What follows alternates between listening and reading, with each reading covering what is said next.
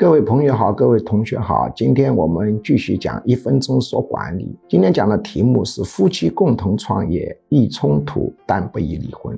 夫妻共同在一个企业里创业，由于夫妻双方具有天然的平等的暗示，所以特别容易起冲突。说到底，无论是谁做董事长、做总经理，另外一位。本质上是不怎么怕你的，他也不怕你开除，所以政令难以统一，容易发生争吵。但是从统计数据看，夫妻双方共同创业，虽然争吵的比例极高极高，但离婚率反而比社会平均数要来得低，因为他们有共同的利益，共同的事业，这个企业就是他们的另外一个孩子。如果离婚了，这个企业怎么办？离婚了，对企业的处理比孩子的处理还要难，所以就不容易离婚。